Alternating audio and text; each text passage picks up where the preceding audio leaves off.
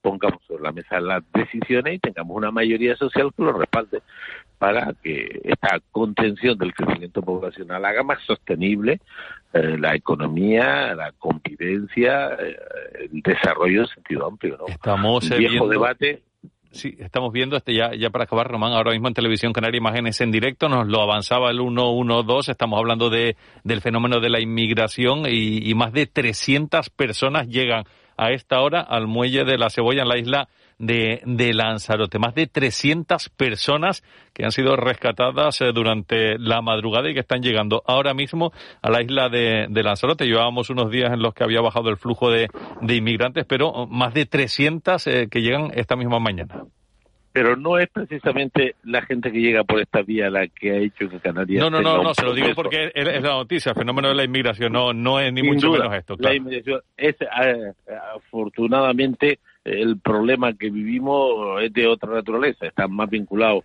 a, a movimientos poblacionales dentro de la Unión Europea Sí, sí, y sí, del norte al sur. La inmensa mayoría de la llegada de personas en estos 40 años han venido del norte al sur. El peso específico de los inmigrantes que llegan desgraciadamente en estas circunstancias es de extrema, ah, yo diría, vulnerabilidad, no es el problema demográfico de Canarias. El problema demográfico es más complejo y, y, y hay gente que lo trata de confundir a esta a esta situación, cosa que no he hecho yo nunca, que no vamos a hacer y que vamos a combatir. El tema demográfico es un tema mucho más amplio. Tenemos datos más que contrastados de los últimos 40 años, esos datos que yo apuntaba en un artículo hace unos meses y que estos días, pues en una nota reiterábamos, ponen en evidencia que los movimientos migratorios son del norte al sur, que la única manera de contenernos es actuar sobre el origen, sobre el modelo de desarrollo, como hacen otros territorios de otros lugares del mundo. No puede ser que las segundas y terceras residencias, que, que, que cualquiera venga aquí y compre tres viviendas sin ningún tipo de control, hasta Baleares está poniendo controles a este tema. Necesitamos una profunda reflexión, un buen análisis y una mayoría social que apueste por contener la evolución demográfica si queremos hacer sostenible nuestro modelo de convivencia y nuestro sistema, digamos, ambiental. ¿no? Román Rodríguez, como siempre, muchas gracias, un placer, muy buenos días.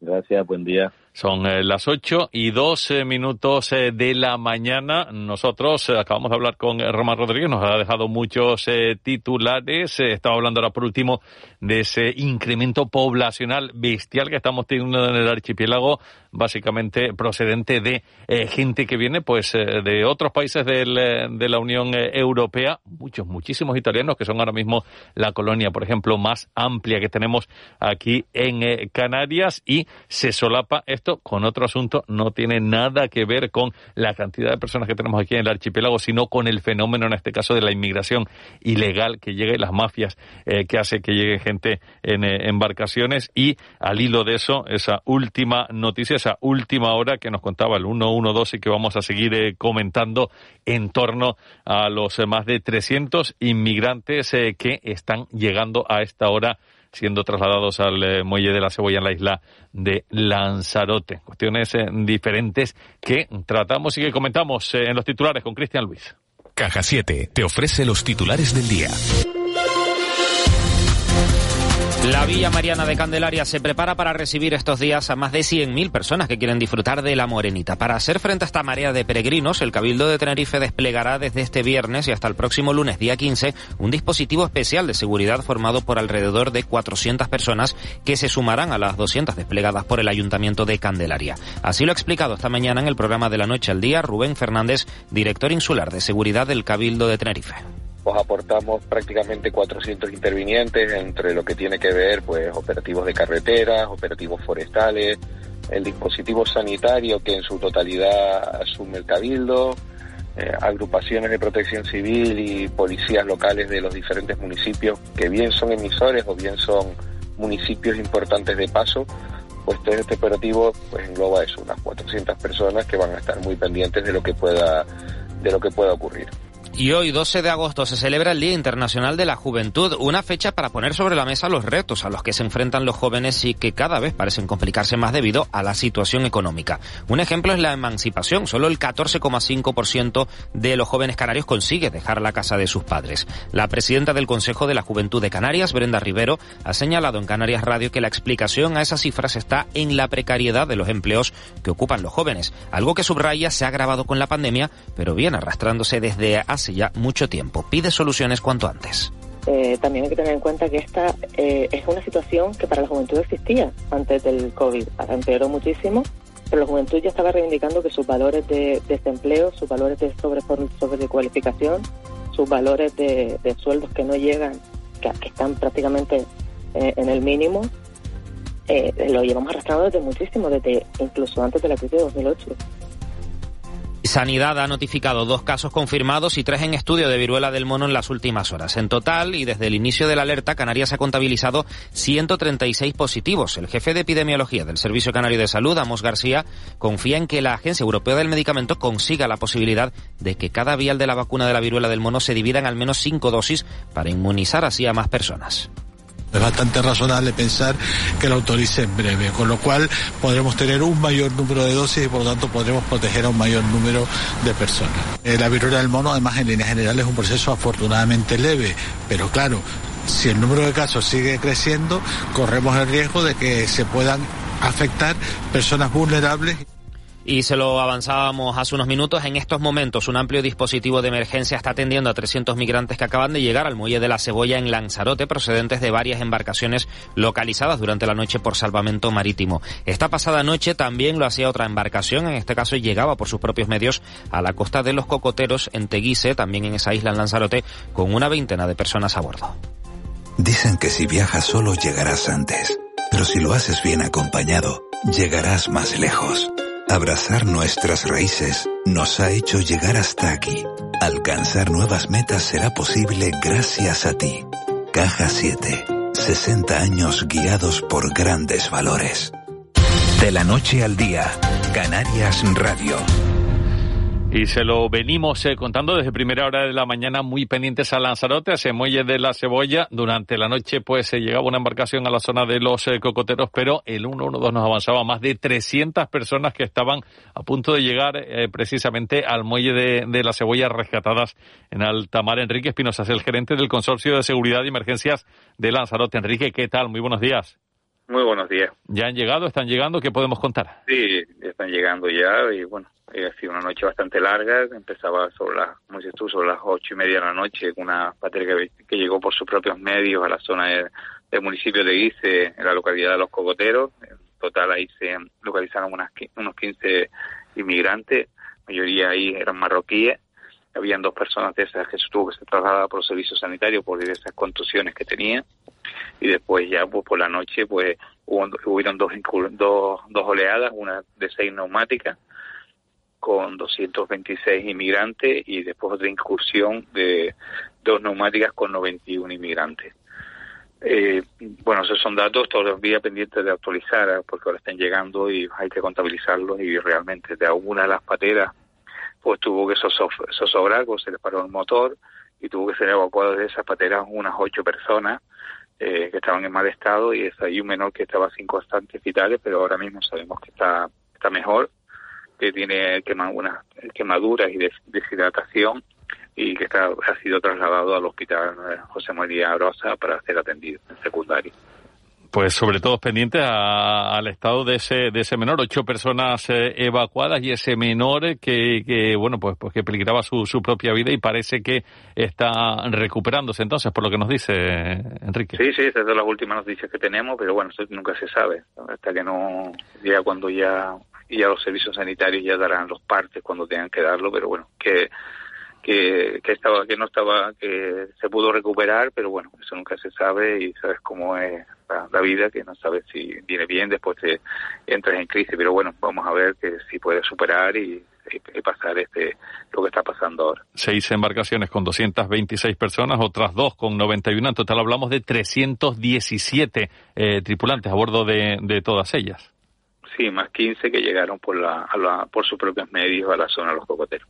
Yo no sé si, si una, una cantidad así en tan poco espacio de tiempo es algo eh, que se ha producido recientemente. Yo, yo no tengo, no, lo tengo en mente. No, no, este año no. Ha sido la primera gran oleada que tenemos y se ha puesto el tiempo bueno y, ha sido de, repente, no se esperaba y realmente, bueno, bueno, aquí de nada que se pone el tiempo bueno, la posibilidad de que lleguen era alta, ya llegó creo ayer a Gran Canaria, ya llegó una patera, no sé si fue a Gran Canaria, no tengo constancia si es Gran Canaria o otra isla, pero ya cuando se pone el tiempo bueno y, y, la, y las condiciones meteorológicas se ponen favorables, o la, intentar el paso de, de África a lo que es a Canarias es bastante alto. ¿Ya han llegado todos a, a Lanzarote, Enrique, o todavía están, eh, están por llegar? Sí, sí, ya están, están llegando, están llegando. Y yo creo que, no sé si han llegado todos, yo creo que sí, están las dos, las dos embarcaciones y ahora mismo lo están atendiendo por los servicios sanitarios y ahora cuando ya Curro haga la valoración ya se, se dirán los números más exactos de los que nosotros estamos dando. ¿Cómo fueron encontrados? ¿Fueron avistados de alguna manera? ¿Dieron alguna voz de alarma? Sí, ellos dan la voz, dieron la voz de alarma y hay, muchas veces pues eh, uno, eh, pero ya al uno o dos y ya van llamando, después el problema fue la embarcación que se quedó, el motor creo que se le, rompió y ese es donde se, se tuvo el problema porque el mar estaba plácido, no había y no había muchos problemas. Pero bueno, eso nunca se sabe lo que va a ocurrir y lo que ocurrió, bueno, bueno, esperemos que al final todos lleguen sanos y salvos, que lo más importante, por bueno, son vidas humanas. Claro, pues Enrique Espinosa, muchas gracias por eh, contarlo en directo aquí en la Radio Autonómica. Muy amable, muy buenos días. Muy buenos días a todos. 8 y 11. Atención oyentes. Un extraño fenómeno recorre nuestras islas. Cada vez más personas están olvidando la rutina, el estrés, todo. Y se ven más felices, con un aura más atractiva. Cada vez hay más casos de amnesia estival, la asombrosa desconexión que provoca viajar y disfrutar de tus islas.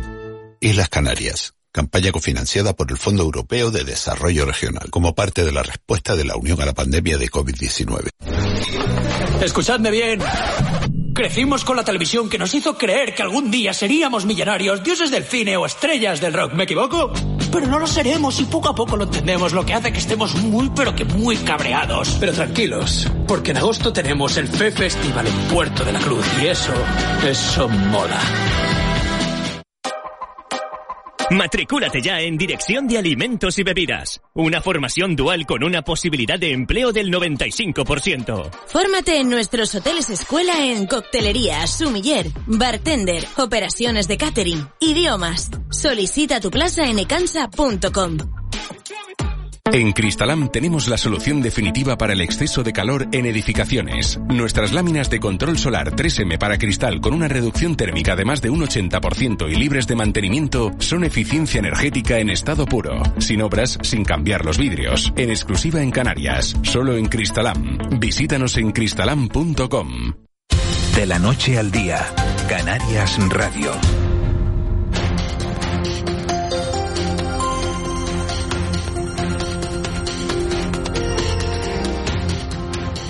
Y repasamos la actualidad de la jornada en clave periodística. Lo hacemos con Silvia Díaz Casanova. Silvia, ¿qué tal? Muy buenos días. Hola, ¿qué tal? Muy buenos días a todos. Y hoy saludamos a Jaime Armario. Jaime, ¿qué tal? Muy buenos días. Muy buenos días y me alegro que me llames en el momento en el que empieza el día, no la noche. Claro que sí, claro que sí, me alegra escucharte después de bastante, bastante tiempo. Estamos aquí en el Tertulia con, eh, con Silvia en este día, el Día Internacional de la Juventud. Eh, y para reflejar un poquito pues, con respecto a, otros asuntos de la actualidad, podemos hablar un poquito sobre esto, Silvia, y, y un dato nos lo ha contado también la responsable del Consejo de la Juventud de Canarias, y es que apenas el 14,5% de los jóvenes canarios están emancipados. Esto está muy relacionado además con mm, pues la falta de capacidad económica que está unida también a la precariedad laboral de, de la mayoría de estos jóvenes, Silvia. Efectivamente, tenemos un, una juventud con muchos estudios, muy preparada, con muchas ganas además de, comerse el mundo, pero con muy pocas oportunidades laborales que estén a su alcance y eso pues es un poquito el, el, el objetivo de, de, todos ellos al poder tener acceso a una formación, a una universidad. Son, puede ser los jóvenes mejor preparados de, de hace muchas décadas pero al final no tienen esa oportunidad que a lo mejor tuvimos los que somos de generaciones anteriores, ¿no? El mercado laboral está impidiendo que de alguna manera ellos puedan acceder. No se sabe si es porque los estudios no están adaptados a las necesidades del mercado o porque realmente mm, no hay trabajo y ahora mismo eh, eh, las oportunidades son muy muy pequeñas. Es una pena porque todo eso impide que ellos puedan desarrollar una vida como, como queremos todos, ¿no? Que puedan acceder a una vivienda, que puedan tener comprarse un vehículo, que puedan viajar, que puedan formar una familia todo lo que es la evolución natural de una persona, ¿no? Eh, termina su formación académica y, su acceso al trabajo se corta. Y eso, quieras o no, pues es un impedimento para que incluso la sociedad evolucione. Estamos viendo como eh, incluso trabajos eh, que son muy precarios, que no llegan incluso al, salario mínimo interprofesional, pues están copados incluso por gente de la banca o, economistas o mucha gente con, mucha preparación, con máster incluso, ¿no?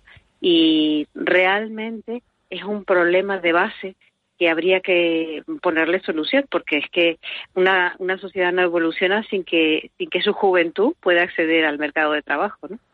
Jaime. Sí, la verdad es que en la situación actual, eh, yo coincido mucho con lo que está diciendo Silvia, pero sobre todo Eh, la situación actual es muy disuasoria para que eh, muchos eh, jóvenes no solo se lancen a emanciparse, sino se, lancen a, programar su vida, a decir qué quieren ser de, mayor o qué quieren estudiar o trabajar. una reflexión que yo ya hace no mucho tiempo va por este camino. estamos viviendo los albores de la crisis de la clase media. Es decir, la clase alta como siempre, eh, va a seguir eh, como está. en el sentido, puede ser más pequeño o más grande, pero va a seguir eh, sin ningún problema. La clase baja está ahora, bueno, pues viviendo un momento mm, que está aumentando el número. El, salario mínimo interprofesional ha subido bastante, aunque, como bien decía Silvia, hay todavía empleos que no contemplan ese salario mínimo y, después existe esa, esa disyuntiva, ¿no? El, licenciado graduado, el que tiene máster, pues cobra una cantidad bastante pequeña, mil, mil doscientos euros, pongamos una media de mil doscientos euros, y, y, después te ves trabajos no cualificados, que por ejemplo el salario mínimo profesional está rozando los mil euros. Entonces, claro, no hay una diferencia de, de, que, que, que suponga a un joven lanzarse a hacer una cosa u otra. Hay otros trabajos con solo una semana, repito, una semana de formación y que cobran 1.600 euros. Trabajos técnicos, por ejemplo, operarios en obra de grúa, de, de, de, escaleras, de, grúas mecánicas, eh, cierto, de cierta peligrosidad, pero están cobrando 1.600 y solo tienen una semana de formación. Entonces, claro, llega un joven que dice, yo me voy a poner eh, seis años, por ejemplo, con medicina, que, o más cuatro, once, o voy a hacer periodismo, o voy a hacer mm, enfermería, o voy a hacer... Y se encuentran una formación bastante lejana, bastante tardía, y que se encuentran con una vivienda que vale carísima, yo para qué me voy a emancipar, para qué me voy a meter en esto. No es que esté diciendo que haya muchos ninis, de hecho el informe dice que los ninis en Canarias eh, es de las de menos, pero el, la persona joven se encuentra sin una fuerza, sin una ilusión que lance emanciparse. Y eso yo creo que eh, dificulta aún más.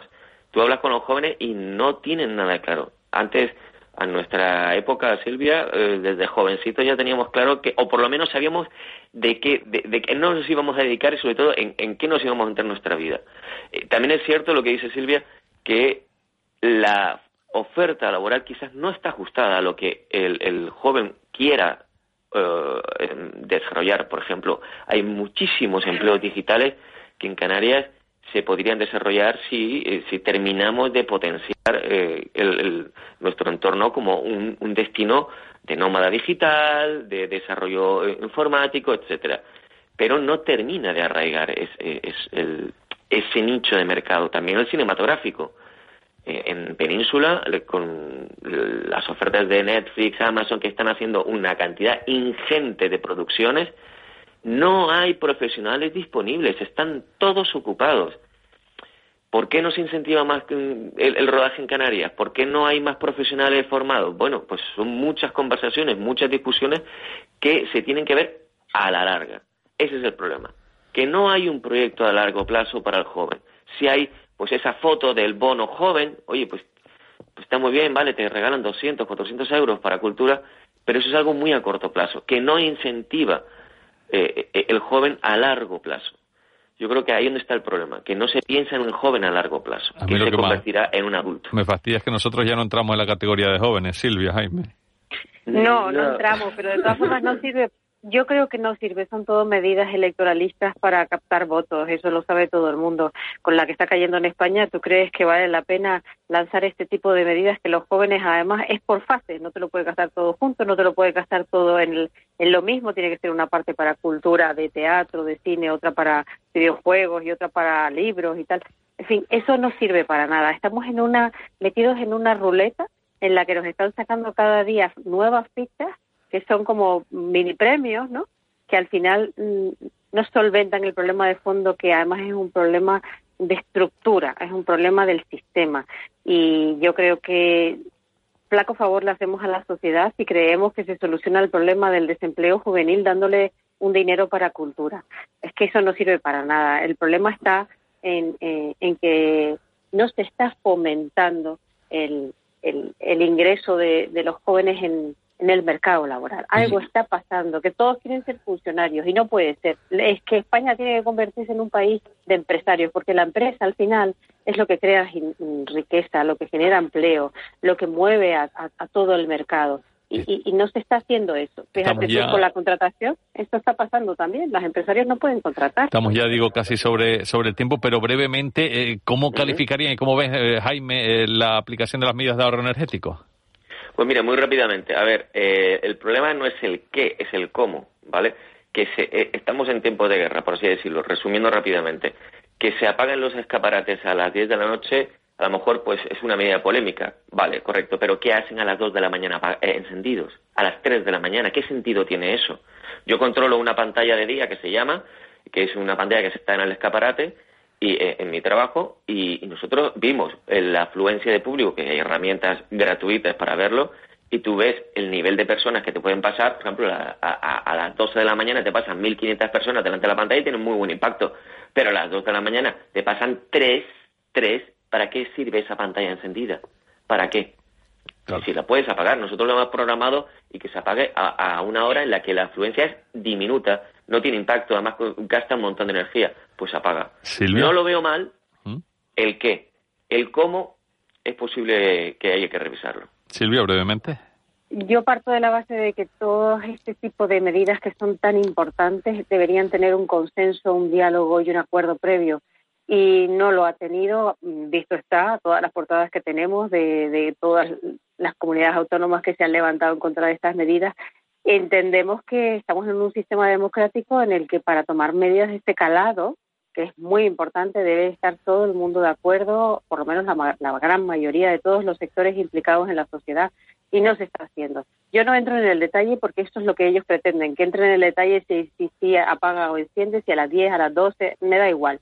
La cosa es que eh, estamos pasando por una situación muy grave y se están tomando decisiones muy drásticas y, e imponiéndonos a, la sociedad y a todo el mundo, ¿no?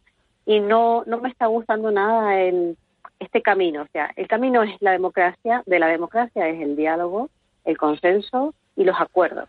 Y nos están imponiendo muchas medidas restrictivas, muchas medidas impositivas por el artículo 14. O sea, o lo hace o lo hace. Y es una pena que se, que se esté gobernando de esta manera, con esta mano tan dura y dejando el diálogo que ha sido el fundamento de la democracia aparte. Claro, pues eh, Silvia, Jaime, lo dejamos eh, aquí. Un saludo a los dos. Feliz fin de semana. Igualmente, muchas gracias. Un abrazo. Muchas gracias. Buenos días. Atención oyentes. Un extraño fenómeno recorre nuestras islas. Cada vez más personas están olvidando la rutina, el estrés, todo. Y se ven más felices con un aura más atractiva. Cada vez hay más casos de amnesia estival, la asombrosa desconexión que provoca viajar y disfrutar de tus islas. Islas Canarias, campaña cofinanciada por el Fondo Europeo de Desarrollo Regional, como parte de la respuesta de la Unión a la pandemia de COVID-19. De la noche al día, Canarias Radio.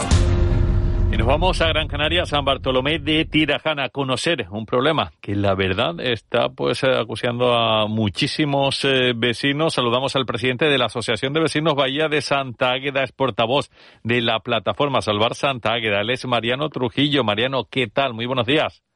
Hola, buenos días. Porque denuncian ustedes el intento de pelotazo urbanístico que puede acabar con, eh, con muchos puestos de trabajo y con eh, lo que es una zona que vive de, de la cementera. Cuéntenos un poquito para que todos los oyentes se hagan una idea.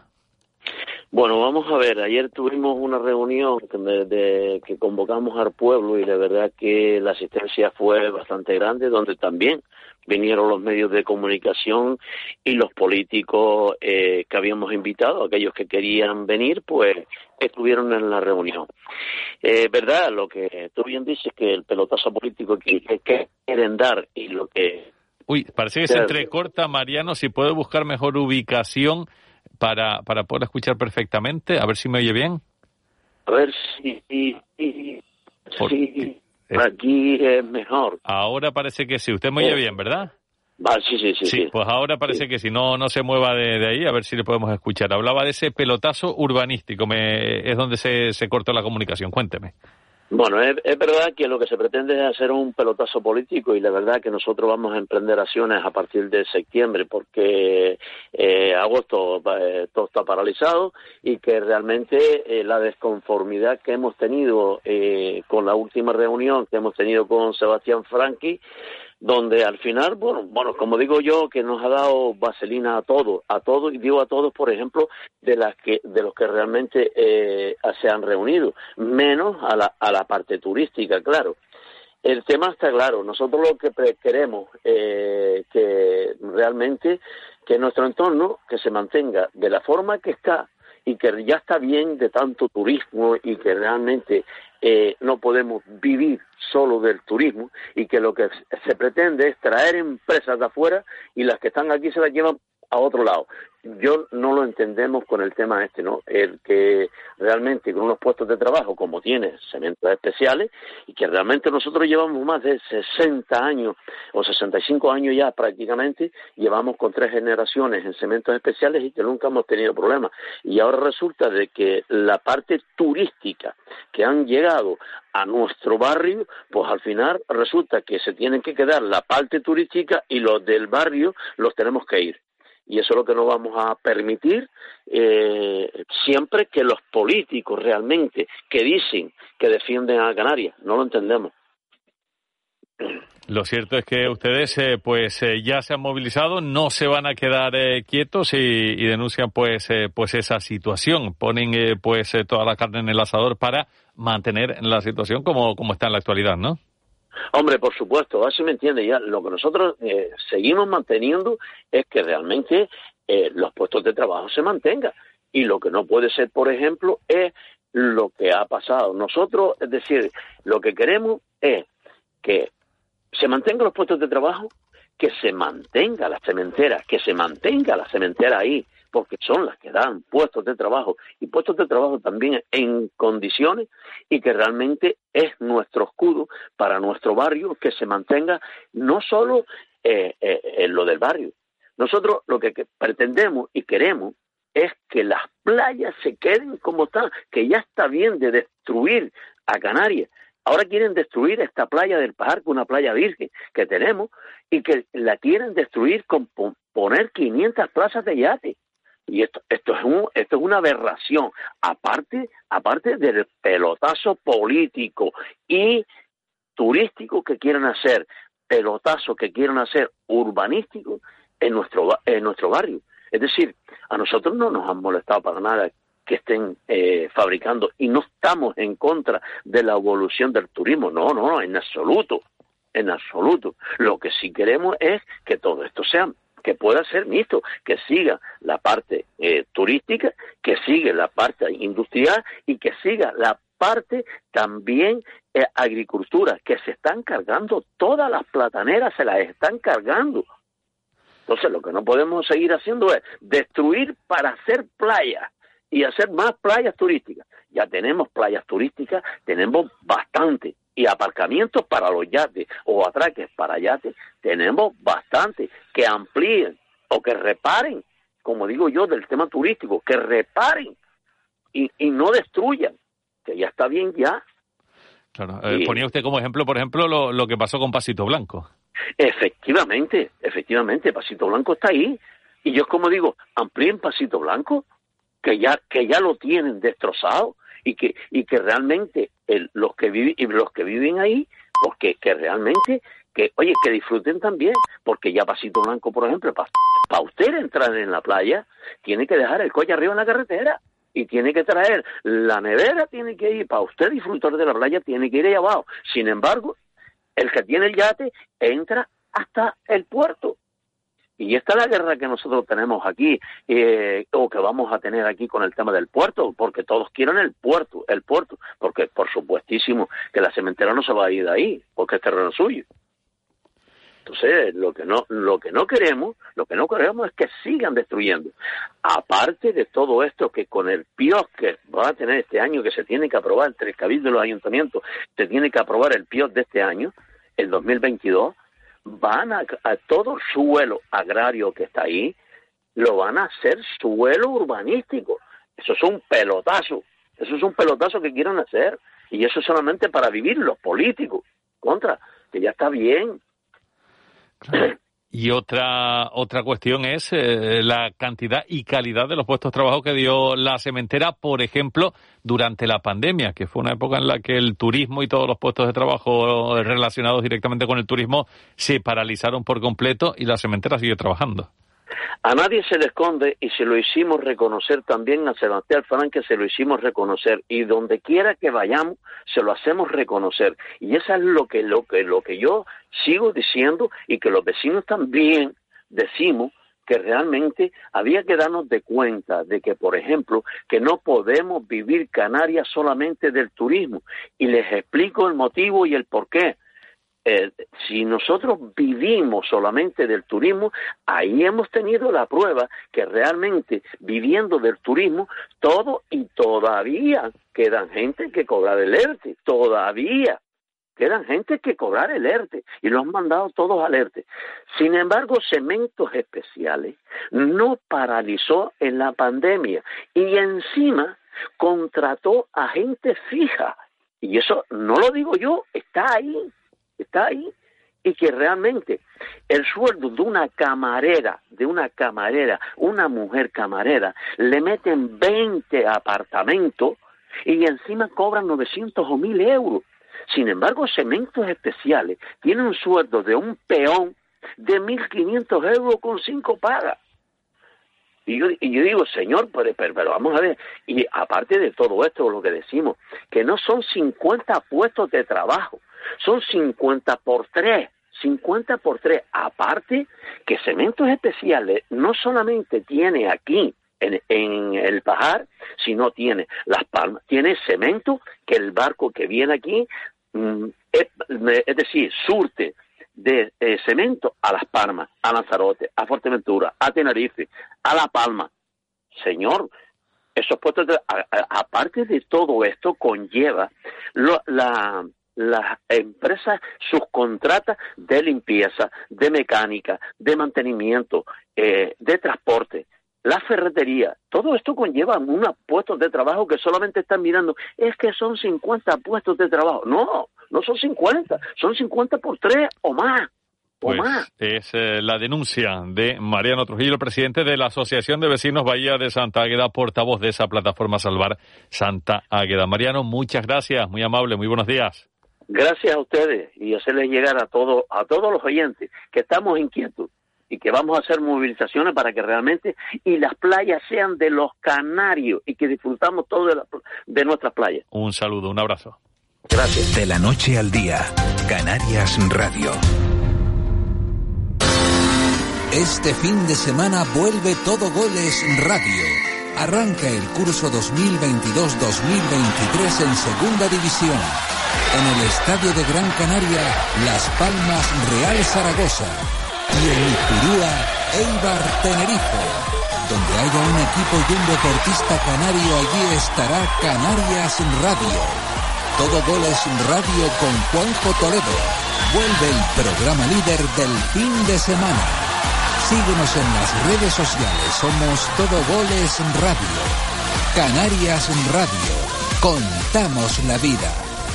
Y es que parece que fue ayer cuando despedíamos eh, la liga, el Tenerife se quedaba a las puertas del ascenso a Primera División y ya estamos eh, pues con una nueva temporada a la vuelta de la esquina y la voz eh, del eh, deporte en Canarias y aquí en Canarias Radio es la de Juanjo Toledo, jefe de deportes de esta casa. Juanjo, ¿qué tal? Eh, muy buenos días, bienvenido. ¿Qué tal? Buenos días. que la primera vez que escuchamos tu voz en esta nueva temporada. En esta nueva temporada, sí. La, qué bueno, qué suerte. con muchas ganas ya de, de empezar. Llevo toda la semana escuchándote, así que la tuya me sigue resultando igual de familiar, ¿eh?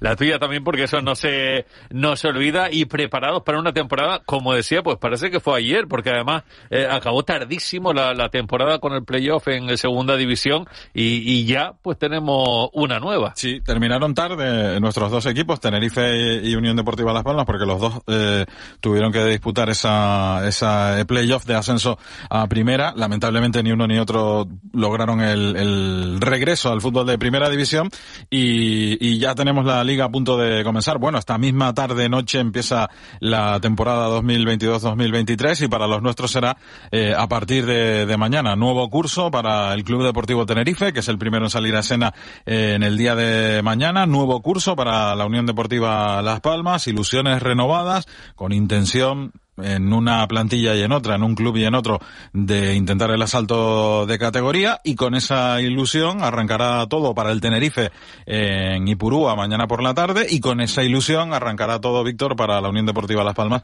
mañana por la noche en el Estadio de Gran Canaria. El eh, miércoles ya empezaba lo que era formalmente el pistoletazo de salida de la temporada con la Supercopa para el Real Madrid, Supercopa Europea. Hoy arranca el fútbol en eh, primera división, creo que Osasuna, Sevilla y también en eh, segunda división. Y como tú dices, mañana es cuando empieza lo que más nos interesa, lo de los nuestros. Y la temporada 15, que vamos a comenzar en Canarias Radio, la temporada 15, por ende, del Todo Goles Radio.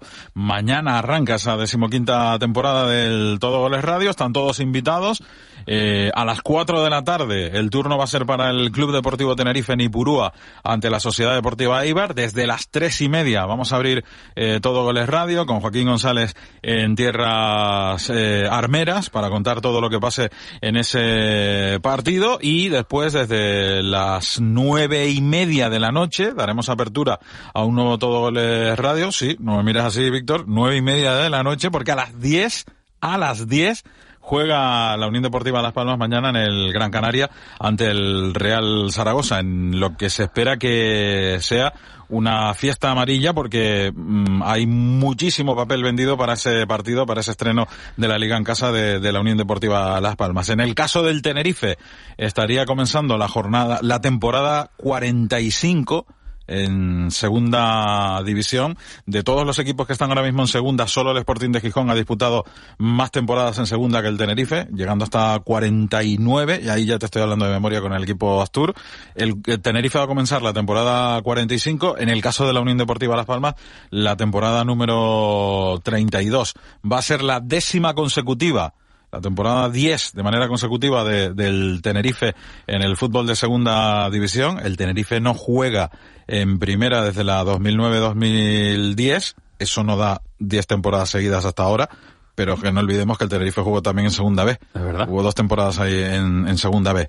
Eh, pues eso, décima temporada consecutiva para el Tenerife eh, mañana que comienza en segunda división y para la Unión Deportiva Las Palmas será la quinta de manera eh, consecutiva en, en, el fútbol de segunda, un equipo el amarillo que no juega en primera desde la 2017-2018. ¿Qué queremos? Pues contar eh, muchas victorias, muchos goles de los blanquiazules y de los amarillos y cuando esto se esté terminando en la recta final de mayo y a lo mejor en junio, si esto se llega a promoción, pues contarle a todos nuestros oyentes que, que Las Palmas y Tenerife, ojalá, son de primera división. Se te iba a preguntar, ¿con qué aspiraciones eh, arrancan los nuestros la, la temporada? El Tenerife eh, con aspiraciones de, de, ascenso directo, superando lo del año pasado, o de promoción para, para conseguir el ascenso. La Unión Deportiva Las Palmas igual. ¿Cuáles son las aspiraciones con las que parten? Nadie lo dice así eh, a boca llena, pero el objetivo es regresar a la primera división. Los cuatro equipos que se miden mañana son equipos que han jugado en primera división. Eibar, Tenerife, Las Palmas, Zaragoza. La mayoría de los equipos de, de segunda división que van a arrancar esta nueva temporada han jugado en el fútbol de, primera división, pero el objetivo eh, el del Tenerife es intentar el ascenso. Estuvo a un partido de lograrlo ya la temporada pasada y el de la Unión Deportiva Las Palmas de manera idéntica, intentar el regreso al fútbol de, primera división. Estuvo a dos partidos de, de lograr ese ascenso en el, en el curso pasado. Así que ilusiones renovadas en la plantilla de Luis Miguel Ramis, ilusiones renovadas en la plantilla de, de García Pimienta y objetivo eh, lo decía Jonathan Viera en, esta semana, dice, no voy a hablar de partido a partido, solo quiero hablar del Zaragoza. Es un poco lo mismo, ¿no? Eh, pero el objetivo es ese, ir superando fin de semana a fin de semana. El objetivo del Tenerife es salir victorioso de Eibar, algo complicado con lo que hizo ya el Eibar la temporada pasada, que fue tocar como el Tenerife las puertas de la primera división. Estuvo a minutos de lograr eh, ese regreso a primera y no lo consiguió el cuadro armero. Eh, objetivo es el de Ramis de salir con tres puntos de, de Ipurú, algo que no será sencillo. Objetivo de García Pimienta, lograr los tres primeros puntos en casa en el, en el Gran Canaria ante un histórico, el Real Zaragoza, algo que tampoco será sencillo. Y, y a partir de ahí ya, luego se pensará en lo siguiente y en lo siguiente y, y, un poco de cholismo en los dos vestuarios, ¿no? Partido a partido. Estoy mirando y, hay como 12 equipos en segunda división que, que aspiran a, a, subir. 12 equipos, es más difícil, eh, yo creo que, que conseguir eso en, en, segunda división que permanecer, por lo menos por el nombre de los equipos, en, en primera. Si miras, pues, pues casi que tiene más, más nivel eh, la, eh, esos equipos de, de, segunda división. Es una segunda división que va a estar muy divertida. Eso es una segunda división donde, eh, como apuntas, hay un montón de equipos que quieren lograr ese objetivo y como bien saben los oyentes, solo hay tres premios. El 1 y el 2 van de cabeza a la primera división. Es complicadísimo estar ocupando eh, esos puestos cuando termine el tramo regular de liga y el 3, el 4, el 5 y el 6 pues se van a ver en el cruce de playoff por una, una única eh, plaza. Así que 12 estás diciendo y en esos 12 están Tenerife y Las Palmas. Cuando eso se vaya reduciendo, esperemos que sean los dos primeros, Las Palmas y Tenerife. Tenerife y Las Palmas, a mí me da igual el orden. Y capítulo de, de fichajes hasta el último día, a última hora, cabe la posibilidad de que, de que llegue cualquier, eh, cualquier jugador a, a, los nuestros, como prácticamente en todos los equipos de primera y también de, de segunda. Lo han dicho en las últimas horas Miguel Ángel Ramírez y, Miguel Concepción. Faltan cosas por llegar a, a los dos vestuarios. Eh, eh, se habla de delanteros. Vamos a ver qué, qué, es lo que puede llegar en las próximas horas hasta que se cierre el libro de pases, ¿no? Que dirían los argentinos, el, el mercado de, de verano. Pero estoy convencidísimo que aparte de lo que ya ha llegado, en las próximas horas hay nuevos jugadores en la plantilla de García Pimienta y de Luis Miguel Ramis. Y en cuanto a las horas de, de los partidos, mm, es raro, pero claro que estamos en, eh, en, pleno verano, este año empieza la temporada cuando, cuando empieza, Las Palmas juega a las 10, dicen que, que los árbitros que se va a descontar lo que haya que descontar, eh, si hay que descontar un cuarto de hora se descontará, así que a lo no mejor creo. empieza el sábado y acaba el domingo el partido de, de Las Palmas. Si empieza a las 10. Sí, sí. Pues, bueno, las ruedas de prensa eh, sí, será de, de, de, Carcedo y de García Pimienta serán el domingo, sí, sí. Sí, sí, sí, por eso te, te, digo. Y si se descuenta un poquito en la primera parte, unos cuantos minutitos, otros tantos en la segunda, pues. Vamos a ver. Pues, pero después ya habrá unos horarios más normales. Esto sí. será, imagino, en el mes de agosto. Todo después tiene ya... que ver con el verano, con las temperaturas, mm. las altas temperaturas. Eh, a las 4 de la tarde, hora canaria, que son las 5 eh, Nipurúa, no creo que haya mucho claro. calor. ¿eh? Desde las cuatro y media, insisto, lo vamos a estar contando en la radio. A las 10 de la noche en Gran Canaria, en Siete Palmas, tampoco creo que haya mucho calor. Por eso han rodado eh, la hora del partido, desde las nueve y media, insisto, lo vamos a estar contando en la radio. A medida que vayamos superando el verano y lo vayamos dejando atrás, pues vamos a tener de nuevo horarios normales dentro del fútbol de primera y, de segunda división. Aunque con tanto cambio que ahora hay que apagar la luz. no, a las 10 de la noche hay que apagar los escaparates y se enciende la iluminación del Gran Canaria. Apagamos el Gran Canaria. ¿Qué es lo que va? Hay una propuesta en la, en la primera división francesa de no jugar por la noche. ¿Ah, eh, con este tema de, ahorro energético. Pues, mm, pues mira. Mm, no descartes que esto lo pueda copiar la liga en breve. ¿eh? Sí, con la iluminación del teléfono móvil. No, jugar eh, sí, sí, sí, con, luz, con luz natural. Pues también es otra posibilidad. Oye, y, lo que es el resto de eh, representantes de fútbol femenino, las otras categorías, la tercera división, todo eso empieza más adelante y empezará ese todo goles eh, los domingos por la mañana y demás ya, conforme vayan arrancando las competiciones. Salvo sorpresa, hoy viernes a las 11, un par de horitas, eh, sortean el calendario ya definitivamente de, de la primera división femenina. Sabremos ya dónde arranca la Unión Deportiva Granadilla Tenerife su temporada 22-23. el calendario de tercera ya está sorteado, arranca el segundo fin de semana de septiembre y el de la segunda ref, donde tenemos un equipo, pasamos de 5 a 1. El Atlético Paso comenzará eh, su liga el 4 de septiembre, el primer fin de semana de, de septiembre, en Melilla. Melilla Atlético Paso. Así va a arrancar eh, el conjunto de Jürgen, una temporada que esperemos que sea exitosa también para el conjunto palmero, porque estaríamos hablando ahora mismo, Víctor, de que es una oportunidad preciosa la que tiene la isla bonita con el Atlético Paso y el municipio eh, con el Atlético Paso, con el Club Deportivo Atlético Paso, porque estamos hablando de, de el tercer equipo del archipiélago mirando al fútbol, ¿no? Tercer equipo del archipiélago, mm. Tenerife, Las Palmas y pues Las Palmas Tenerife, pongan el orden que quieran y Atlético Paso. Pues eh, todo lo vamos a contar y mañana no nos perdemos. Eh, hombre, por supuesto que sí, eso no lo, no lo dudes. Eh, todo lo vamos a contar mañana en esa edición pues maratoniana. Empezamos por la tarde, terminamos ya a altas horas de la noche o de la madrugada. A las cuatro y media mañana Eibar Tenerife, eh, perdón, a las tres y media empezamos a contar el Eibar Tenerife, a las cuatro arranca el partido, hablo siempre en hora canaria, tres y media todo goles radio, a las cuatro Eibar Tenerife. Y desde las nueve y media un nuevo todo goles radio, porque a las diez de la noche, en el Gran Canaria, cuanto más mejor, Las Palmas Zaragoza. Así será. Gracias, Juanjo. Un abrazo. Este fin de semana vuelve todo goles radio. Arranca el curso 2022-2023 en Segunda División en el Estadio de Gran Canaria, Las Palmas Real Zaragoza y en Ipurúa, Eibar Tenerife. Donde haya un equipo y un deportista canario, allí estará Canarias Radio. Todo goles radio con Juanjo Toledo. Vuelve el programa líder del fin de semana. Síguenos en las redes sociales, somos Todo Goles Radio. Canarias Radio. Contamos la vida. Dicen que si viajas solo llegarás antes, pero si lo haces bien acompañado, llegarás más lejos. Abrazar nuestras raíces nos ha hecho llegar hasta aquí. Alcanzar nuevas metas será posible gracias a ti. Caja 7. 60 años guiados por grandes valores. Atención oyentes. Un extraño fenómeno recorre nuestras islas. Cada vez más personas están olvidando la rutina, el estrés, todo y se ven más felices, con un aura más atractiva. Cada vez hay más casos de amnesia estival, la asombrosa desconexión que provoca viajar y disfrutar de tus islas. Islas Canarias, campaña cofinanciada por el Fondo Europeo de Desarrollo Regional, como parte de la respuesta de la Unión a la pandemia de COVID-19. Abierto el plazo para que las industrias y personas artesanas de Tenerife soliciten ayudas con las que mejorar la producción y distribución de sus productos e implantar sistemas más sostenibles. Infórmate en tenerife.es o llamando al 902 150 055. Área de Empleo, Desarrollo Socioeconómico y Acción Exterior. Cabildo de Tenerife. De la noche al día, Canarias Radio.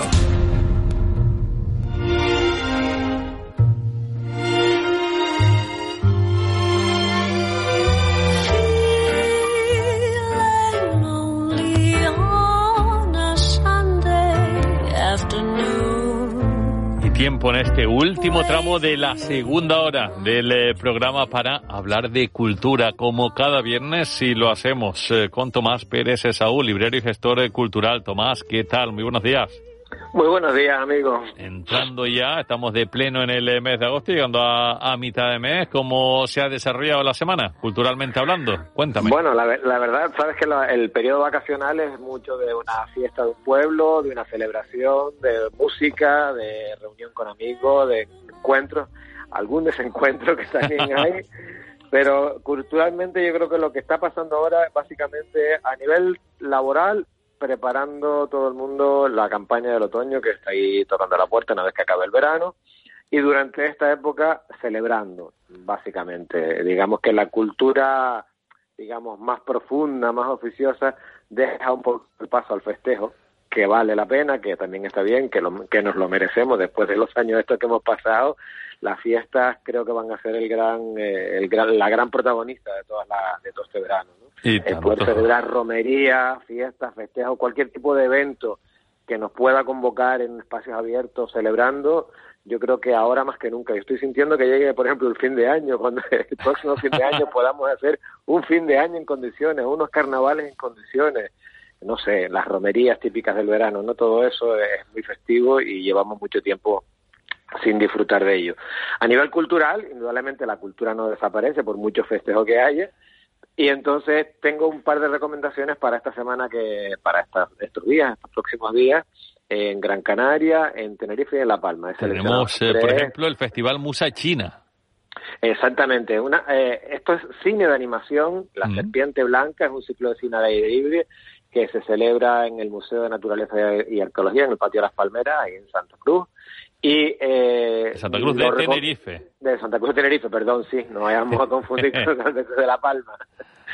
que eh, es cine de animación eh, para todos los públicos en este caso, pero con un componente bastante adulto, curiosamente. ¿no?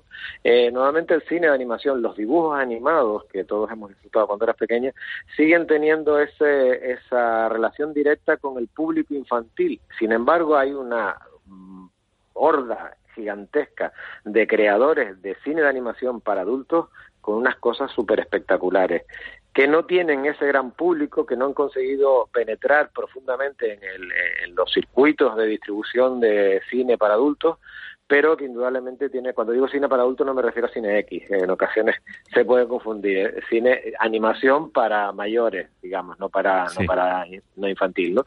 Eh, no han logrado penetrar de la misma manera que penetra cualquier otro género, la comedia, aunque los géneros dentro del mundo de la animación están todos representados, el hecho en sí de que sea animación a mucha gente le supone un freno. Ay, pero es que es de dibujo, es que es de animación y tal, no quieres ver personas reales, ¿no?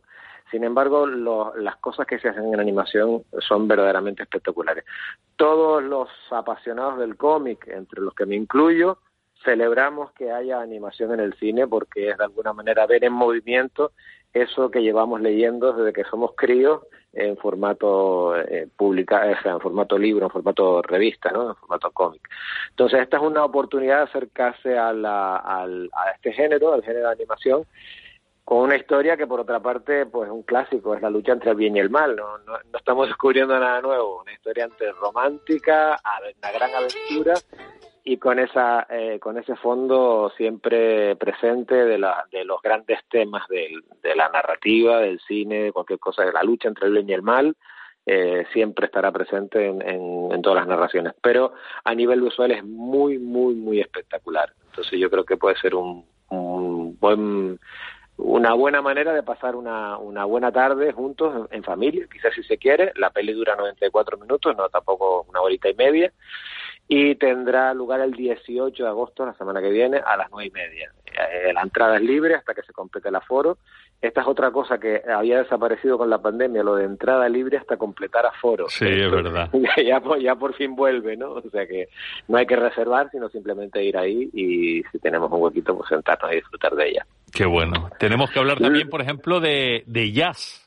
De jazz, sí, de eh, Jazz for You, que es un proyecto brasileiro que se va a, va a tener lugar eh, mañana eh, de nueve y media a once de la noche en Santa Cruz de la Palma. Ahí sí.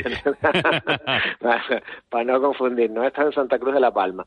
Y es un proyecto que, según los autores, nace del amor, el respeto y de la pasión por la cultura musical del Brasil. ¿no? Eh, em, esto es un proyecto que arranca en el 2011 con dos años de trabajo sale un CD con 11 canciones, con un documental, acompañado por más de 40 artistas, como Milton Nascimento, por ejemplo, uno de los grandes de la música brasileña.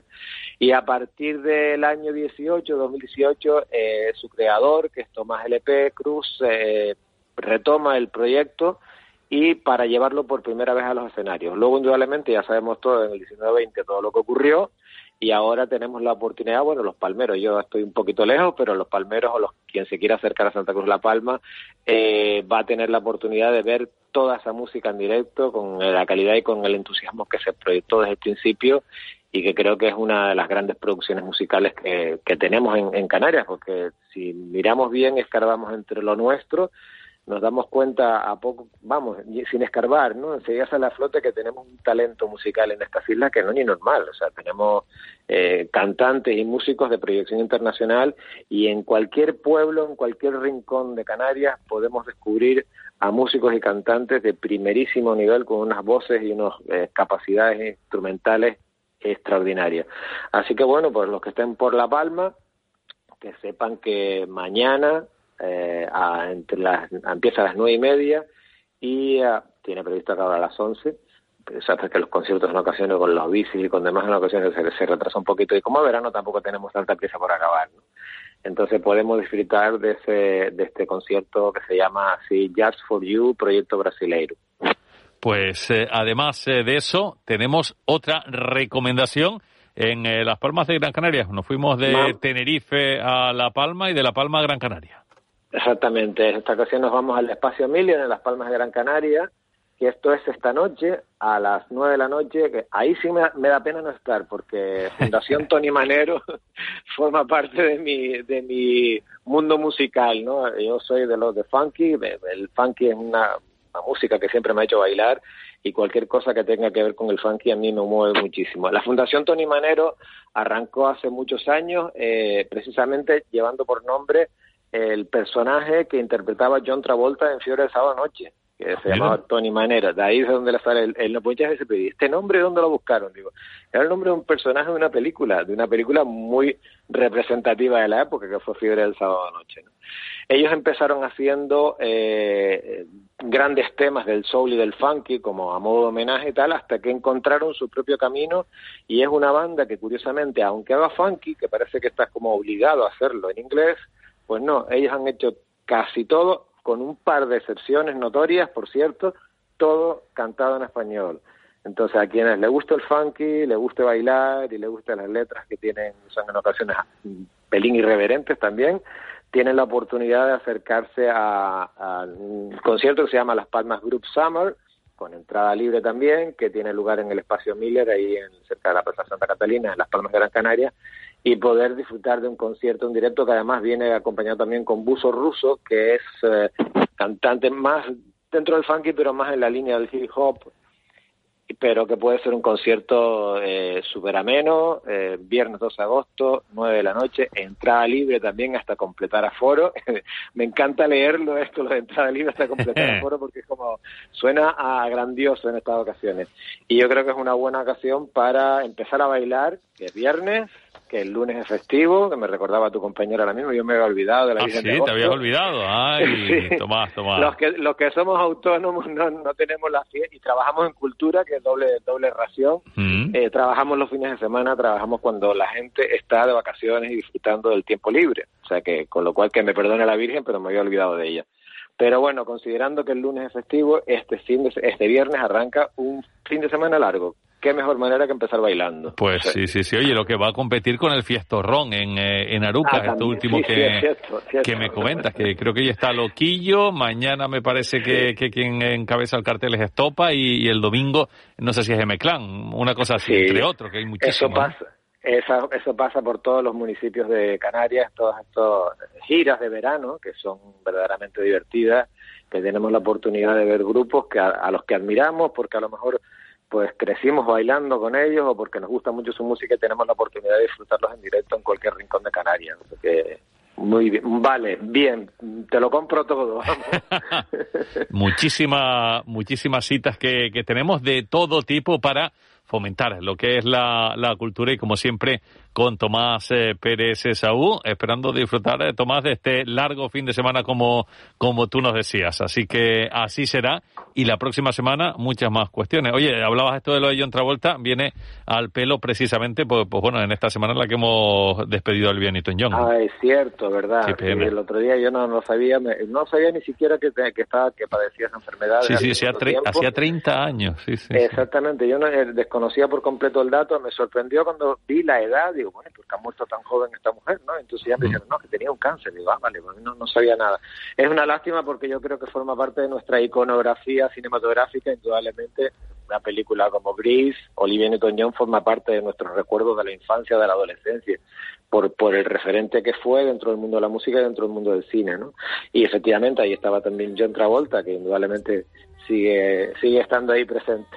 Claro que sí. Pues Tomás, un placer, lo dicho. A la semana que viene más y por lo menos igual o mejor. Gracias, un saludo. Bueno, feliz fin de semana a todos. Un abrazo. Y así, nosotros eh, que llegamos a las nueve de la mañana, boletín informativo, llega la agenda, llega a nuestra última tertulia de la semana con eh, periodistas. No se lo pidan porque todavía queda mucho.